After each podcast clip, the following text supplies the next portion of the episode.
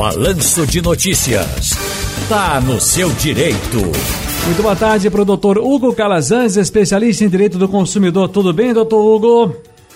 Boa tarde, Ciro. Tudo bem? Muito feliz por ter tomado a primeira dose da vacina hoje. Oh, para mim era banho. O pessoal está dizendo aqui que não está tomando banho.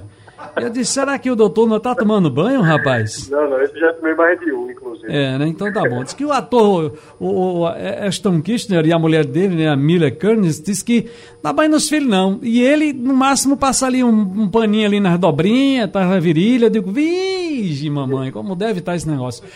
Mas vamos trabalhar, doutor Hugo? Vamos lá, Cida. Olha, tem uma dúvida com o banco. Aliás, tem uma dívida com o banco. Estava negociando, mas meu nome foi parar no Serasa, sem eu saber. Isso pode ser feito, doutor Hugo Calazans? Não, Ciro, essa situação, é, é, essa inclusão do, do nome do órgão de proteção ao crédito é indevida, né? Ela deveria ser comunicada, tem que ter a comunicação prévia ao consumidor. Essa comunicação deve ser, inclusive, por escrito, e sempre que o consumidor ele deixa de cumprir com esse pagamento, ele deve ser comunicado previamente para que possa negociar junto ao credor, né?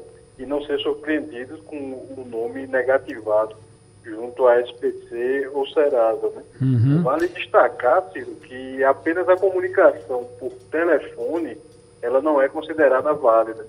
E isso pode gerar, inclusive, a indenização por dano moral ao consumidor. Muito bem. Olha, o nosso amigo Jorge Rodoviários está ouvindo a gente. Um grande abraço, Jorginho. Muito obrigado pela audiência na Rádio Jornal, no Balanço de Notícias. Doutor Hugo Calazans, uma, uma dúvida aqui. Caíram R$ 3.500 na minha conta. E o banco diz que o valor era de um empréstimo que eu nunca fiz, nunca solicitei. Eu não quero essa grana. Aliás, precisar todo mundo está prestando, mas não quer, pois eu não tenho condição, pois os juros são altíssimos. Como faz para resolver esse embaralho todinho aí?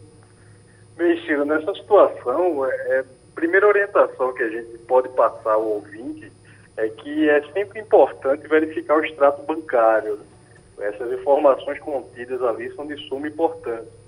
Para solucionar essa questão do empréstimo que nunca foi realizado pelo, pelo ouvinte, a gente orienta que seja buscado o serviço de atendimento ao consumidor da instituição financeira, né? Para que seja solicitado o cancelamento. Como hum. toda questão que a gente busca o saque, a orientação é que se anote a data, horário, nome da atendente, número de protocolos, se possível, né? E os prazos dados pela instituição para a solução daquela, daquela questão, né? Outra questão que pode se destacar é a boa-fé, né?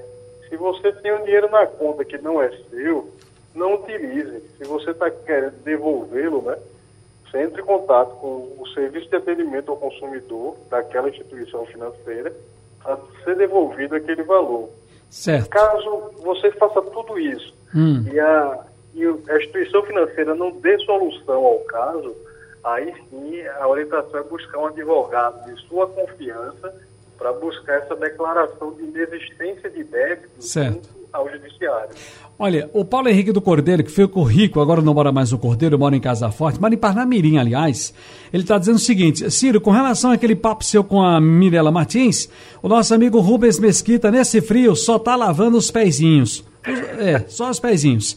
E com relação ao ovo do Palácio Campo das Princesas, a bandeja por 25 reais, Ciro, ovo do Palácio tá pelos olhos da cara. Eita, rapaz, um abraço, PHC. Doutor Hugo Calazans, entrei com processo no juizado de pequenas causas e na audiência o advogado da operadora de telefone falou sobre inversão do ônus da prova. Explica isso para mim. Bem, Ciro, a inversão do ônus da prova é bem simples, né?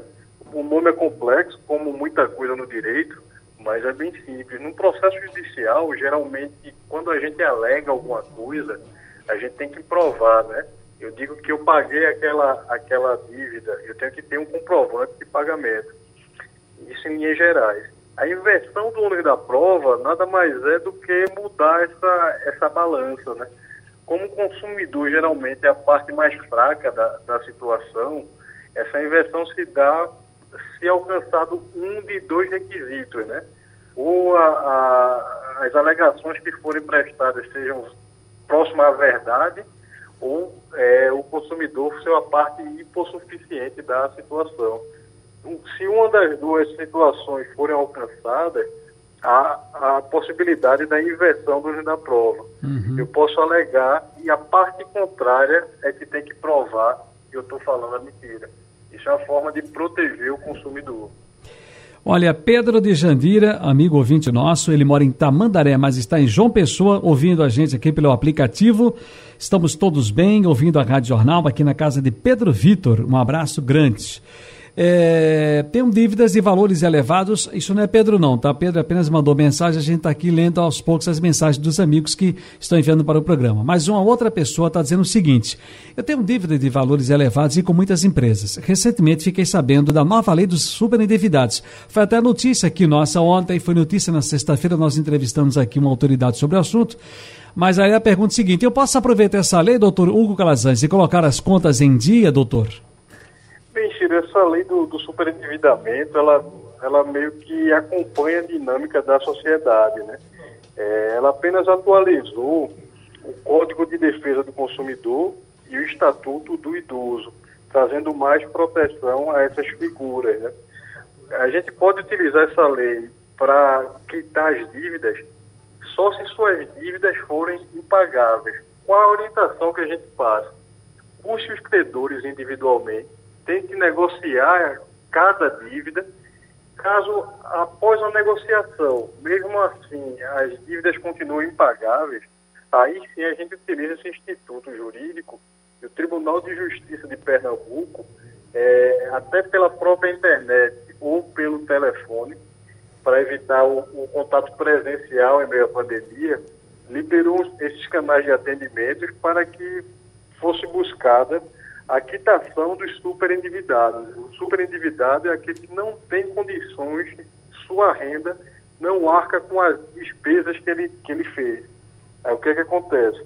A gente só orienta a buscar a questão do superendividamento, esse canal aberto pelo Tribunal de Justiça de Pernambuco, inclusive, após a tentativa de, de negociação individualmente com cada credor. Caso não consiga essa solução, o consumidor ele pode buscar o Tribunal de Justiça que através desse canal ele vai apresentar uma planilha de, de, de forma de pagamento. Eu só tenho aqui 400 reais disponíveis da minha renda para pagar todo esse meu débito. Os credores vão se reunir e verificar como é que vai ser feita essa, essa fragmentação desse valor. Doutor, Doutor Calazans, muito obrigado mais uma vez. Um grande abraço e até a próxima. Até mais cedo. Forte abraço.